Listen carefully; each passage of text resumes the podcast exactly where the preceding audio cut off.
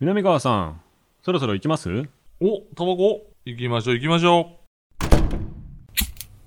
スマートサンクスプレゼンツ、う。南川、大島康沖。炎上喫煙所。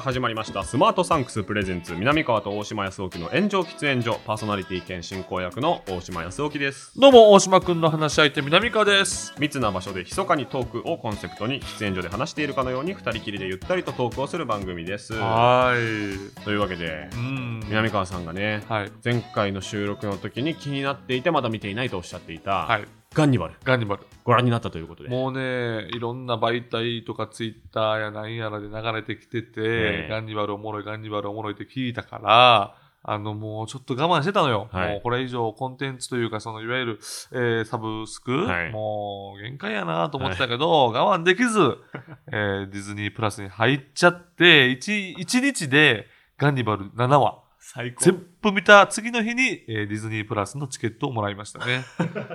めっちゃおもろかった。いや最高っすよねガンニバル。僕は毎週で追っかけて見てたのでうわ一週ごとにうわもう終わりかもう終わりかっていうそうね。一気見がある意味羨ましいですねいいよね。やっえぱさ、柳楽くんがすごいのよ。柳楽さんがおかしいでしょあれもう もうそうやねん。で、俺ね、漫画をネットではい。見てて、はいはいはい。で、全部見てないのよ。はい。でもガンニバルって、あ、確か、漫画で見たな、みたいな。はいはいはい。でもうっすら、はい。それこそ多分、漫画、スマホやから分からんけど、はい。一巻とかぐらいやと思うねうんうん触りぐらい。はい。でもなんとなく、精神的にストレスかかりそうな漫作品やなと思ったから、ちょっと後でまとめて読もうみたいな感じで置いといたのよ。でもあれってざっくり言うと、うんまあ村にはい駐在さんが来るやん。はいそうなった時に村が異常やん。はい当然ね、はいで。村が異常です。はいほんなら駐在さんって正義やん。そうですねどう見ても。はい正義で、わーってやられて、やられてあ命からがらこんなところがあって、みたいな感じ。家族守ったりねそうそうそうそうはいいやいや、柳楽君、一人ディストラクションベイビーズやっていやそうなんですよ そうなんですよ僕も原作の漫画多分一巻しか読んでないんですけど、なんかねえこんなだったかなっていや、そうやねん。そうやんな。ねえそこ。いや、おもろいねんで。おもろいんやけど、え、そえ根本ちょっと設定違うくないそうそうそうそうそうう。うん。で第何話か3話か4話だったか、あのん柳楽さんうがん暴力刑事だっていうだけの回みたいなのありますああよね、ったあったあった。あるし、でもなんかわからんけど、どっかで、いけーみたいな瞬間はあるやん。そうなんですよね。こっち側がいけいけいけ、行っ柳ちゃ楽えみたいな。そういや後藤家ならもう全然いいよみたいな。いけみたいな。いやだからどういう気持ちで見てるのか分かんなくなるけど。ほんで、あの、あの、まあこれ、シーン言っていいと思うんやけど、はい。どこからか、まあ、わーって車を移動させてはいる時に、えーまあ、柳楽優也が、はい。えーまあ、言うたら襲われるわけよ。はい。後藤家に、はい。襲われ方が、トンネルの中バーって走ってて、で、あの、ゴミ収集車みたいな。あれ最高だった、ね。ゴミ収集車みたいなのがはい。バーって来て、まあ、何気なく前に来るんですよ。はい。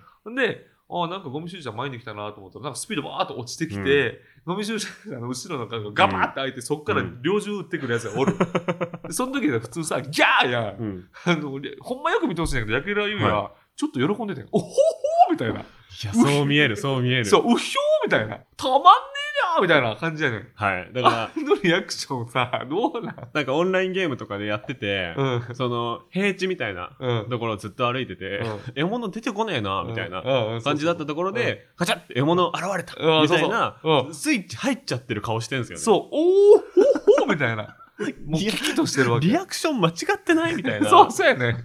あれいいの？って思いながら、いやそうそうそう。でもそれも、あの、うん。ベースにあるわけよ。そキャラクターとしての。はい。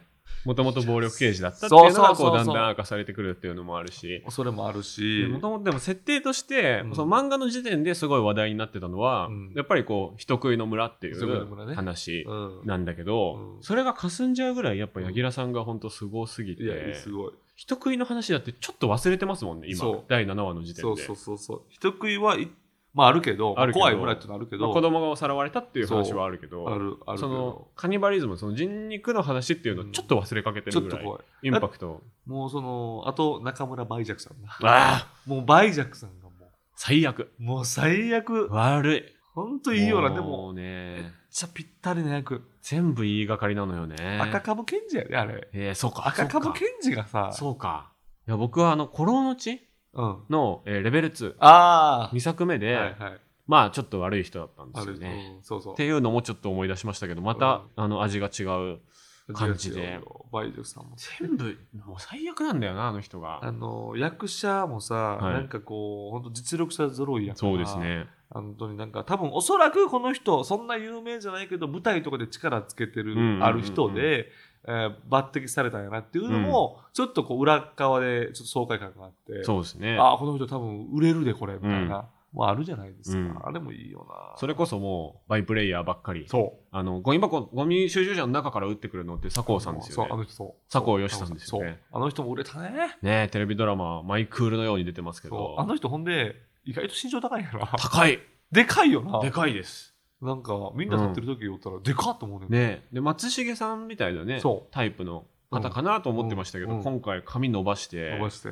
なんかその、アメリカの先住民系というか、はいはいはいはい。なんか西部劇とかに出てくる、はいはい。今ね、インディアンっていう言葉を使っちゃいけないけど、うん当時のインディアンっていう役で出てくる、うん。やばい州長みたいなうん、そうね。感じありますよね。感じある。感じあるわ。で、骨の感じとか。でスタイルいいねんな。スタイルいいんですよ。だからロングコートとかがバチッと似合う。そだからなんなんかね、漫画っぽいっちゃ漫画っぽいんですよね、全員ね。う。あのー、ほんま俺なんか、全ドラマとかを古畑任三郎で例えてしまうから、ああれ思い出したもんね、松村達夫さんが犯人やった時に、え、なんとどれだろうあんねん古畑任三郎がある田舎に行って、はい。えー、アメクミチコさんかな、はいアメクミチコさんが、なんかデパートかなんかの、えー、広告代理店かなんか忘れたけど、はい。で、その村で作った酒、はいお酒やね。お酒を、こう、なんか要は、プレゼンして、はいはいこのデパートに卸せたら、ーそう言ったらその、お酒が売れるから村が潤います。はい。はい。でも結果、アメクミチコに騙されてってお金だけ取られた。はでそれを、その村の州長である松村達夫さんはいが殺すわけよ。お殺すわけ。で、殺して、村がみんなで、あの、松村さんを守んのよ。わあ、いで、あのそう、岡八郎さんとかが、わしがやったんじゃみたいな。え、古畑、古畑ですか？そう。そんな回あるんだで。いやいやって、古畑さんが、いやいやって、わしがやったんじゃ古畑さんっていうのが、後藤のためと思って、それかぶって。同じだ。全く同じや。コア村みたいな。あだから、ガンニバルで言うと、うんあの、落書きして逃げてったやつが、そね、ボコボコに殴られてるっていううん設定う。で、うんいや、もう勘弁してやってくれ、うんみたいなそう、これで多分 こっちで罪償ったからっていう、うんそうそうそうそう。謎の論理ね。そんなんでなんとかなるかみたいな。いや、そうなんだよな。そもそもその、それを言うと、あの、はえー、落書き？はい。もうこれネタバレになってしまうけど、はいあれネタバレ、あの、落書きは、あの、いわゆる小さい人じゃないねんな。そう、じゃ、でもじゃないのかな？どうなんだろう。なんか、描写としては、はい結局あれ、その主役の柳楽優弥の家に人殺しって落書きしたやつが誰なのかってなって、はいはい。結果的に、その後流れてくる後藤家ではないところの、ああの林業とかをわーって後藤家に媚びへつらう人たちのタオルがちょっと赤いとか。あ、そう。そういうことか。そう。ちょっと赤かったりとかするからあこいつらなんかな。あ。みたいなところで終わんねんけど。そっか、だから後藤家、そっか。梅若さんはだって後藤家じゃないから、そうそうそう。梅若さん側の人たちが、う。んその後藤家とう。ん。柳楽優弥さんの家の、こう確執をうん。深めるためにうん。やっているっていうそことか。うなんかあのーあそうかそういう結局一番最初のあたりは後藤家悪い後藤家悪いってなっててんけど、はい。で途中であこの周りの人たち後藤家じゃない人たちはみんないい人やんか、うん。こんないい人やって言うけど、もう極悪だって。極悪。あ一番怖かったのが僕、あの、柳楽さんのうん妻の吉岡里帆さんが、最初は結構怖がってくれてるのに、うんうんで、あの、この村はやばいよっていうのにうん対して、あやばいねうんっていう感じなんだけど、なんかすぐ、うんみんなただの噂好き好きじゃん。あああった慣れれば大したことないじゃん。うんみたいなこと言って、って。ああ、やばさに気づいてないこいつっていう。そうやねん、そうやねん。あれめっちゃ怖かった。でも、はい。3人で逃げようって言ったら、はやっと逃げてくれるの？みたいな、うんところもあんねん。じゃあちょっとずるいんですよね。まあね、そこはね。そこ。うん。で、ちょうどやっぱり、吉岡さんがいい感じの、あの、俺、あ、吉岡さんってあんな演技うまかったんやって勝手に思ってしまったもんね。ああ、でもそうで、でもうまいですよね、ずっとね。ね、ずっとうまいよね。うんうん勝手なこっちの、悪いレンズで。まあ確かに CM タレントっていうイメージとかもちょっとありますしね。うん勝手に思ってしまったから。いや、でもあれみんな良かったわい。やだから原作の漫画であるその最低なシーンこのシーンいるかっていうシーンがあるんですけど、うん。あのその警官が、うんその妻のうん胸元にこう顔をうずめて、うんあ俺巨乳と結婚してよかったっていうそあのあうん。ただゲスなシーンがあるんですけど、それを今回もやってるんですけど、うん。あったあった。そのためにうん吉岡里帆さんうん。になってて、うんその胸があってかつ演技力がある人っていううん時点で、うん。結構もう吉岡里帆さん一点買いで口説いてんじゃないかって小いうような。池栄子さんもいるし。小池小池栄子さんダメでしょあの役。ななんでよ。全部でも勝っちゃうでしょそんな。もうなんか小池栄子柳楽優弥はもう勝っちゃうでしょ。勝っちゃうからね、どういうことですか？後藤家より強いでしょ。そんなことないよ。ま、眉眉毛なしで来るからね。いやあーだからなんかちょっとその華奢な感じでかつそのやられる方の演技もできてみたいなことで言うと、うん。だいぶ絞られた中でのキャスティングなんじゃないかなっていう柳楽さんもね他の人誰ができるかって言ったら全く想像つかないですしねだから結局、唯一無二の役者になったんよ。うん。だから柳楽優弥吉岡里帆口説けなかったら、うん。もう企画なしです無理よね。誰もいないよね。そうなんですよね。で一番最初に出てくるその、あのー言ったらその駐在さんがいなくなるわけや、はい。失踪するわけその加野さんっていう駐在さんの役。1話の最初ね。一番最初、はい。もうね皆さんもう顔だけ見たらもうあこの人ねって分かるやつ、ね。はい。もう名前こそあの僕は知らないんですけど。でいやいやいやでもめっちゃ出てるめっ方ですちから。ゃめっちゃでこのだそのバイプレイヤーがいっぱい出てくるわけ。調べたんだよな最近、うん。あの人は八柴八柴俊弘さんって八柴敏弘さん。もう顔見たら分かります。だってとあのー特撮とかも出てる。うん。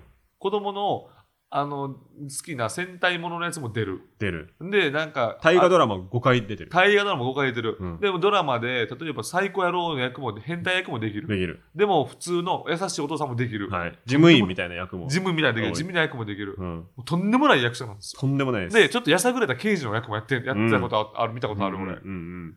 あの人、今ウィキペディア見てるんですけど、うん、1分ぐらいスクロールしてるんですけど終わんないですもん、そうやろ。ドラマ。で俺が一番気になるのはそれぐらい出てるみんなの脳裏にある。でもみんな名前言われたら分からん、はい。この役者は一体年間どれぐらい稼いでるのかって。わかるか？わかるか？それでしょみんな気になってるのは。5時に夢中のタイ タイトルなれへん？なれへん？これ。確かに。正直、はい。年間2000万って言われたら、うん。ああ2000万ぐらい当てたるやろうなとか思ってしまうし、んんん実はまだバイトしてはるらしいですよ。ないないない。それはない。それはいない。やいやいやいやいやいやこういやいやないことないよ。うわーそうやかっぱ厳しいやろ役者の世界ってっていうな、まあ、もちろんないとは思うけど、まあ、芸人もねそれ同じこと思われてますけど。いやーでもな。その2000万って言われてもあの3000万って言われても言われても別にあー。1000万って言われてもうん4000万って言われても、どれも別にあそうなんですね。ねなるしか反応のしようがない。でさそんだけ出てるってことは、はい。ドラマとか映画とか俺も一応少ししか経験ないけど、はい。めちゃくちゃ時間取るやん。っそうですよね。てことはもうずっといんねんね多分。そうですよね、うん。現場がない日はない。要はバラエティで見ない日はないみたいな芸人と同じぐらいドラマと映画で売れてるってことですよそういうこと、ね。そういうこと。だから演劇お芝居で稽古入るってなると、なんか3ヶ月とか抑えるみたいな、はい。言うじゃないですそかで主演の人にスケジュール合わせてみたいなことだけどそれも合間縫ってやってるっていうことですよね。そういうこと。だからすごいことやで。バイトはできないですよ絶対。いや深夜やってる可能性ある。夜勤？うん、うん、51俺俺もやってる深夜の歯医者やってるから。ベテラうん。ン俳優やっぱ役者界の南川かもしれないあの人が。いやー絶対ないと思うけどな。え本当？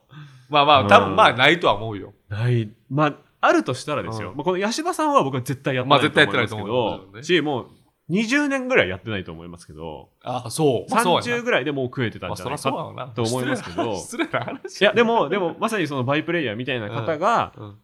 同じぐらいの実力とうん。同じぐらい見るなって僕らが思ってるけど、うん。実は八柴さんのうん。5分の1とかしか出てない人もいるかもしれなまあいじゃないですか,、確かにな。そうなると単純に収入5分の1じゃないですか多分、まあそうやんな。そういう人は、うん。なんか演技スクールの講師とかは多分普通にやってそうだなと思います。ああワークショップとかね。ワークショップとか。ああああああで確かにそういうのあるよね。ゲストで来るみたいなのとかで、うん。ちゃんと一回1万円とかもらってみたいな。ああ、そう、えーやってらっしゃる。まあ、そういう生き方は全然あるよね。そういう、多分いろんな人脈とかがあったり、こう、実力があるって分かられてたらいろいろできることもあるんじゃないかなとかは勝手に思いますけどね。それで言うとな、その、さ、さこさんやったっけ？さこさん。佐藤よしさん。さこさん。あの方なんて、おそらく、はい。えーもう舞台でとんでもなく実力ある方やと思う。はい多分、わかんないよ。文学座とかそういう系の。あずっと舞台で出身はでもそういうところかもしれない。力をつけて、うんどっかで映像出てきたわけじゃん。うん。で、吉田鋼太郎さんみたいにさ、はいはい。ずーっとそのな、シェイクスピアとかやってはったけど、はいはいはい。どっかでこ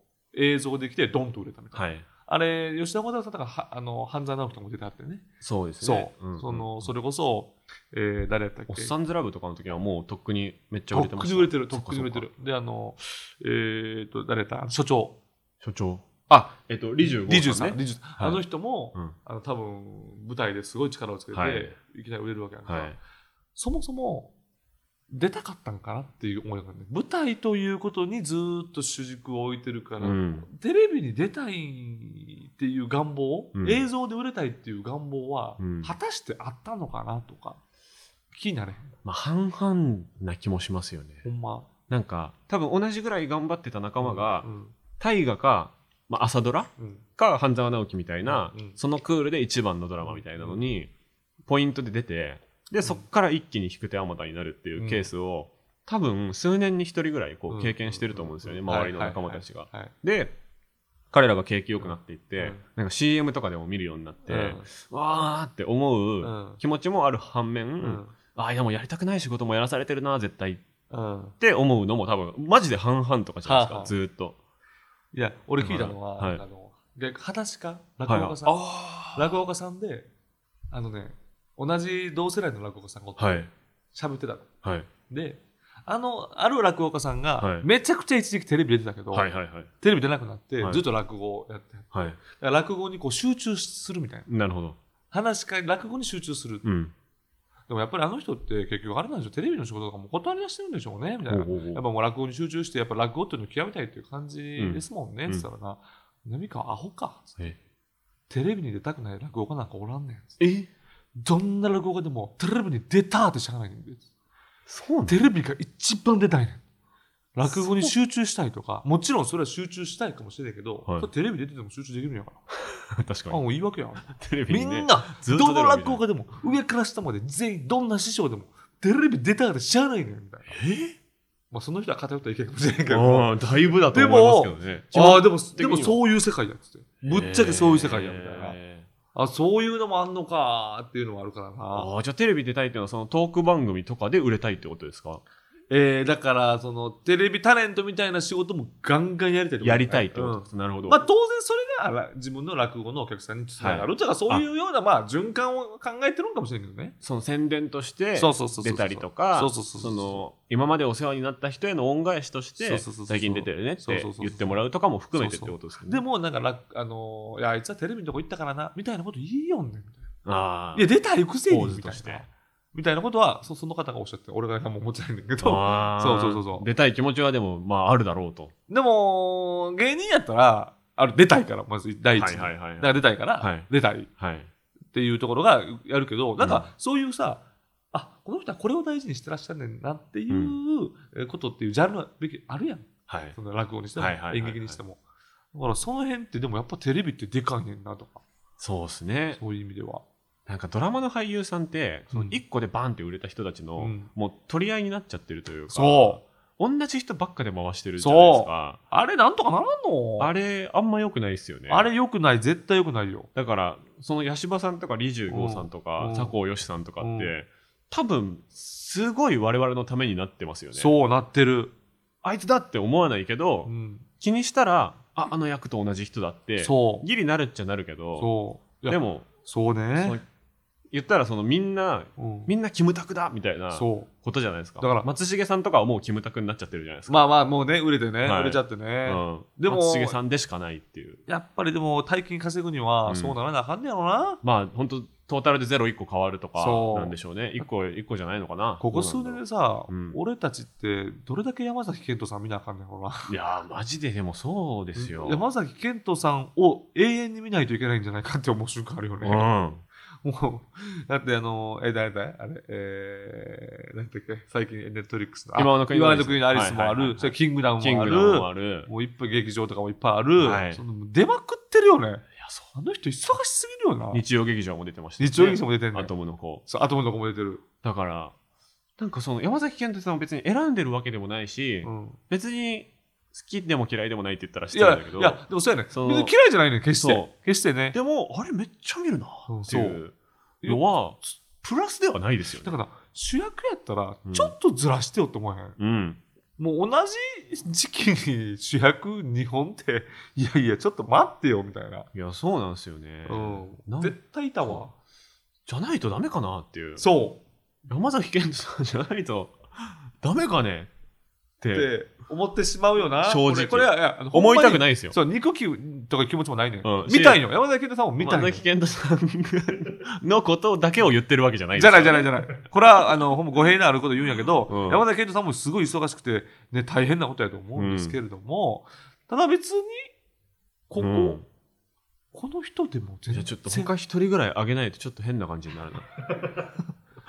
いや、でもね、今、この現段階における、はいトップなのよ。そういうことですそう、よね。ダントツトップっていう。CM とかでもし。そうでしょ？他なんか出てる？他すごい人いる、いるかな他、いかつっていう人いる？いや、なんかね、その、うーん、なんかちょっと、あー、確かにね。ちょっと前やったらある。佐藤健ん。さんね、そう。多いなそう、ルローニケンシンやって、今もドラマやってますしね。ネットフフリーもそう、ネットフリーのファーストラブね。ァーストラブ初や公演。ってたりとか、確かに。いろいろやってますから。で、でまあもちろんあれやな。うん。ネットフリーとかもいろいろ増えたから、そうですね仕。事が大変になったというのはあるかテもレビだけじゃないからっていうテレビだけじゃない。あるとは思うけど、はい別にね、もっと、なんだろうな。もっと力ある人、あ、もっと力ある人です。語弊あるわ。うんあの、あの、同じ力で、同じじ力の人人もいてはると思ういう。もいるそうそうそうそう。危ない危ない。ことでね。いや山崎健人さんもすごいんよ。芸人もそう、芸人もね、その人じゃなきゃいけない、全部かまいたちさんじゃないかいけないかって、これはね、どこの業界でも言えるどこもうそうなんでしょうね。だって、そう。もう絶対俺いらんやんっていう時あるもん。でも、俺こんな俺でもあんねんから。それはいいことですよね。そうそれはもう売れた証拠ですよね。俺全然いらんやんっていうその俺じゃなくていいやん。ここもう町浦ピンクでいいやん。だいぶ、だいぶ違うと思いますけどね。いや、町浦ピンク、スーパーサンスケでいいやん、ここみたいな。うん、そうですかありますから。まああ、りますから。いやそうですね、うんそう、ご本人も思ってるかもしれないですし、そうそうそうそう、もちろんそうよ自覚はあると思う。で受けた仕事があるから、そう、大人の事情でっていうのが出るタイミングこんなに被ると思ってなかったよって。そうね。たけるさんも、ケントさんもおっしゃるかもしれないですし、おっしゃってますおっしゃっていや、すいませんそうなんだよ。俺も嫌だよ。そう、ね絶対そ言ってると思いますう。よ。すいません、ごめんなさい。うん生言って。というわけで、はい。なんかススターに依存しないってことですね。そういうことなのそうそうそう。南川と大島康雄の炎上喫煙所。この番組は最短1分で感謝を送れるギフティングサービススマートサンクスの提供でお送りします南川さん今回もリスナーさんから差し入れが届いております。何でしょうか？えー嬉しいね毎回。ショコネというお菓子ですね。あらら。ミルクチョコ味抹茶チョコ味。え、この、あ、ある、なんか、え、何？バレンタイン的なこと？バレンタインということでチョコっぽい差し入れをご用意しました。あららら、嬉しいじゃないですか。あ甘酸っぱいラムネ菓子を濃厚なフレーバーチョコで包み込んだ新食感スイーツショコネですと。おーこれですね。あ見たことない。ああ、ちょっとなんか、あの、高級な感じでね。あ個包装になっててうん。で、丸、まん丸で。大丈夫かな？これ口に入れてすぐいけるやつですか、ちょっといきますよ、うん。うん。あ、なんかすごい高級。おあの、あれやわ、大人の味やわ。あ、あ、でも、ちょっとビターな、うん。あの、パウダーがかかってて。あ、でも中に何があるのラムネ？な、あ、やばいな、これ。口の中でなかなか消えないタイプのお菓子じゃないですか、うんこれ。これちょっとラジオ向きじゃないですね。全然ラジオ向きじゃない。一番ラジオ向けじゃないですよ。うん。硬っ硬っ美味しいんですよ。美味しいんですけど、口の中の占有率すごいですよ、これ。うん。だってこれは、うん。ラジオのリス、あの、なんていうの、ジョ DJ にはちょっとね、おすすめできないかな。あ、いいじゃないですか。今あ僕チョコ全部溶け終わって、ラムネ状態なんですけど、うん。なんか甘ったるい後味が残らないですね。すっきりする最後にうんああ、これ、おもろい。これ天才じゃないこれ。食べてて全部味ちゃう。うん。な、時間の経過とともに。あ、で、しかも、ザクザク噛めるタイプのラムネですそうよ、最後。あ、消えた。ああ、いいですね。いや、美味しい。ありがとうございます。ありがとうございます。うん素晴らしい。なんかね、いいものを知る機会になってますね。そうやねんなこのコーナーがうん。勉強になりました。これ知ったかしてね、他の人に勧めてたりしてもね、言わないでくださいね。そううね。ん。それはもう全然スルーして、初歩ね、覚えました。ラビットとかでね、今度南川さんが 紹介してるかもしれないいや、です。俺ラビット出たことないからね。出たことないから。いや、いつ出てもおなんかしくないじゃんとなく、なんとなく呼ばれないんじゃないかなっていう気がする。いやそんなことないうん。いやー、まあ、ラビットへの道をやってもいいのかもしれない。だからね、いや、僕でも、ポカポ。カ出たんだから。あ、ポカポカ出ましたねね。うんポカポカ出まさせていただきました。えーこちらの差し入れをリスナーさんの皆さんからの投げ銭でいただいております。はい投げ銭後には僕らからのお礼の限定動画も見られるので、有料級のトークが聞けたなと思った時など、番組ホームページから投げ銭してみてください。引き続きお願いしまはい。す。差し入れをいただいたところで、こちらのコーナー行きましょう。お願いします。南川さん、大島さん、これ知ってます？お結構楽しみやねんな、俺。ねも南川さんと僕、大島がリスナーさんからおすすめのコンテンツを教えてもらうコーナーでございます。襲われるしね。2人が強く興味を持ったコンテンツを教えてくれたリスナーさんには感謝の気持ちを込めて先ほど僕たちがもらった差し入れと同じものを送らせていただきます。はいということでこれ前回いただいたやつで、うんあのオクトパスオクトパスね。 Netflix うんの、うんうん。あれ見ましたけどあれ見てくれた？最高ですねあれいいでしょあれみんな見るべきそうそう。あのー博士みたいな人がそう なんだろうディレク、ターなのかな？なんか あの、もう言ってしまえばさ、はい。鬼人でしょ。いや鬼人。でも鬼人とタコしか出てこないから そんなに鬼人に見えないんですよね。そうそう。でも、日常に疲れちゃってうん。デジタルデトックスのために海に潜り始めたらそう。タコに恋してしまうっていそうやろ。やっぱさ、でも海外やからさ、うん。全然違う観点やねんけどさ、海外やからさ、似合うよな。なんか日本やったらさ、あ田舎やったらさ、もうガンジバル始まるっしょ。確かに。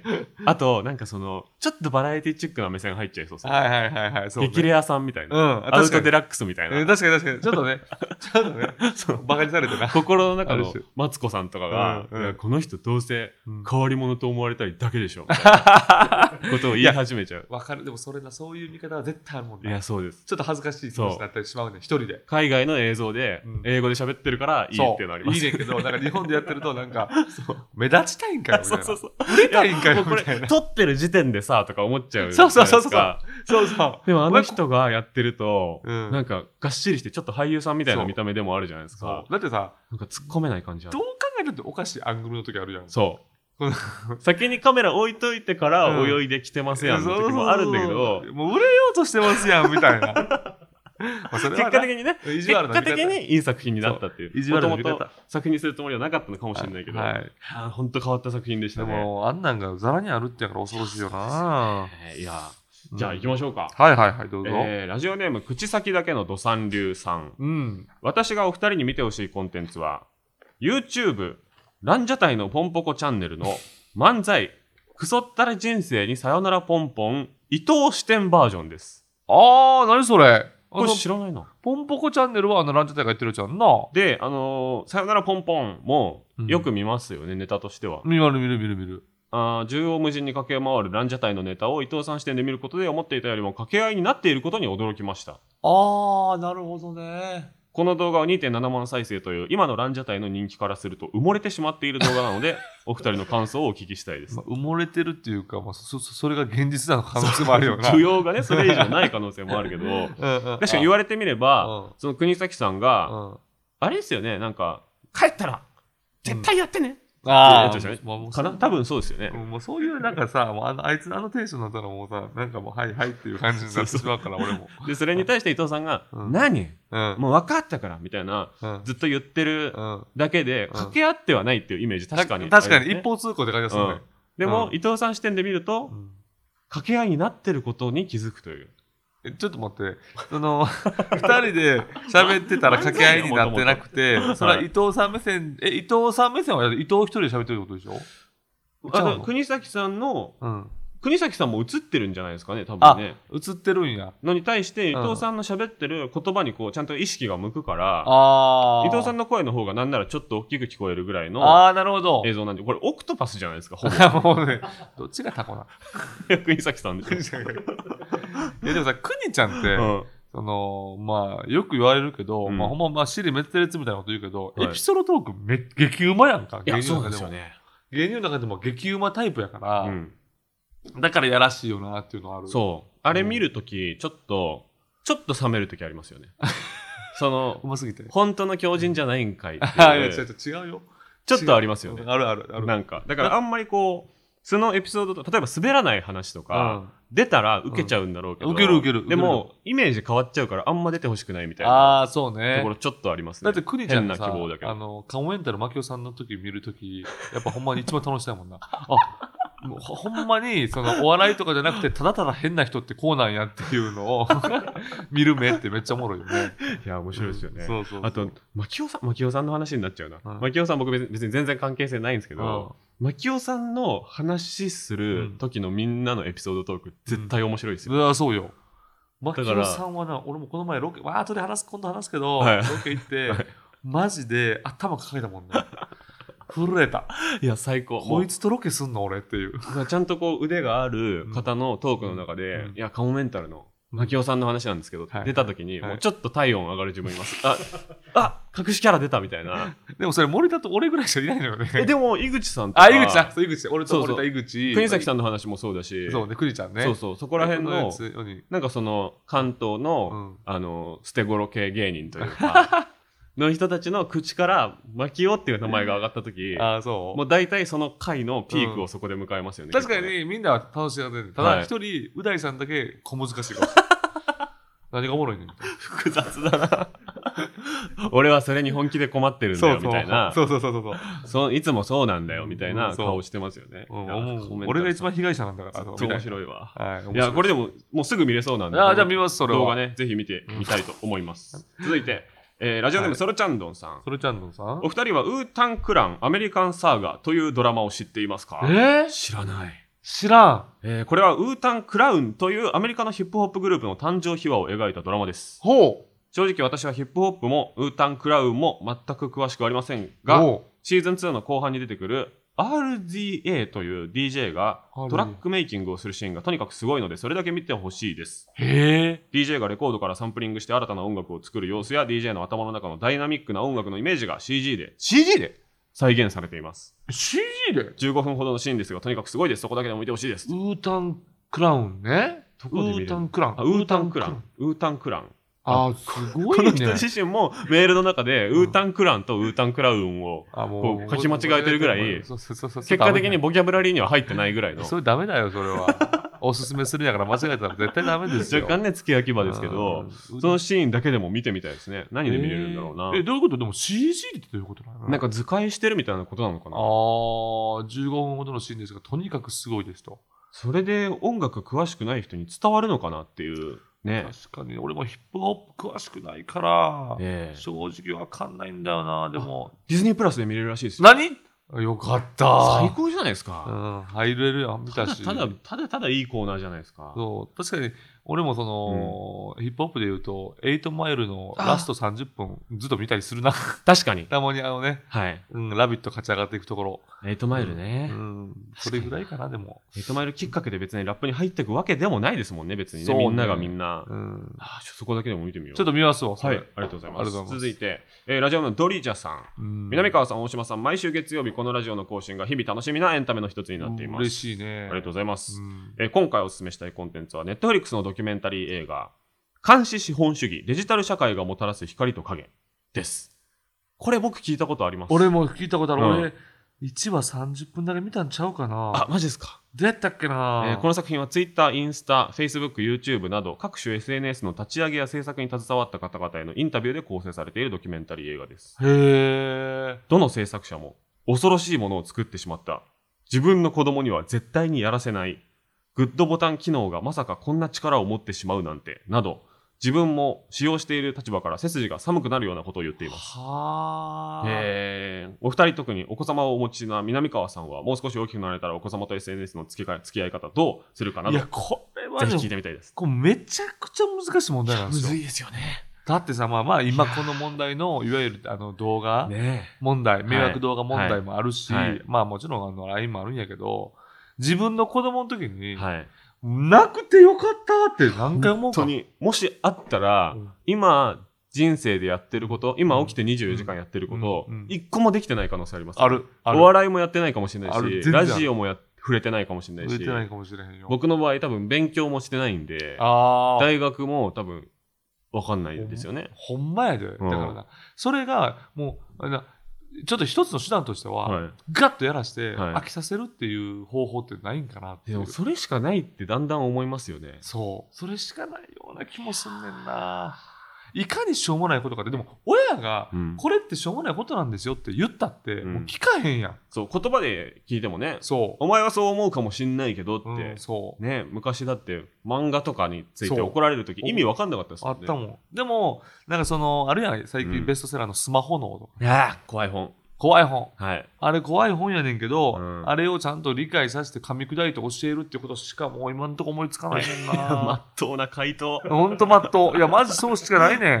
いやあとこれはマジでし俺の中の命題やねん。一個これ中学生ぐらいになったら、うん。その一緒にネットフリックス見ようよみたいなノリでこれ見せちゃうっていう手ありますよね、あー確かにね。真面目な話。確かにね。一番ドキュメンタリーがパワーあるかもしれないですよね確かにな。こういう怖さを伝える表現が、うん。もっといろいろ多様化してほしいですよね。新書とか子供読まないから、いやだから俺は本当にそのあ子供向けにネタを作るじゃないけど、はいはいはい、子供だ自分の子供だけによ。うん。こういうことがあってこういうことでこんなことっていうのって面白おかしく伝えるっていううん、動画作ろうかなと思ってる。ああいいんじゃないですか。本当に。説得力あるけど。そう。でででも南川さんか。南川さん。だって俺結構叩かれたりとかしたりとか、まあ確かに。それこそブログ書いて、はい。あのねヤフーニュースになって炎上したりとか。あったから この時お前こういうこと書かれてるみたいな。はいはいはいはいこれきついよみたいな。いや確かになそのインシデンツとかでそれこそ、うん。ああいう感じで、うん。その情報社会のうん。怖さをお笑いでっていうのは、あー。カモメンタルさんとかの力借りたら本当にできそうですよね。あ確かにね。ね。う大さん出てきてさやっぱりいやそうい。う時代になってほしいな。そうね。いやというわけで、えーこの3つの中から一番気になったコンテンツを南川さんに選んでいただきます。いや、えーまあ、全部気になるんですけれども、やっぱ最後かな、はい。気になるのはね。えーラジオネームドリージャさんの、うん。えーネットフリックスドキュメンタリー監視資本主義で、えーいただきますということで。見ます。ドリージャさんには今日僕たちがもらった差し入れと同じ、えーこのお菓子をプレゼントいたします、うん。というわけでコーナーは以上となります。コーナーへのメールはスマートサンクスのウェブサイトにある番組投稿フォームからお願いします。あなたのおすすめコンテンツ教えてください。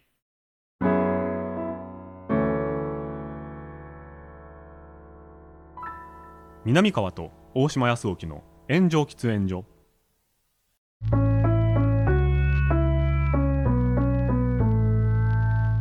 スマートサンクスプレゼンツ南川と大島康沖の炎上喫煙所そろそろお別れのお時間です。んというわけでコンテンツ会でしたけれども、ねやっぱコンテンツ会はあっという間に時間が過ぎちゃいますね。やっぱねもう多いわ多いですわ。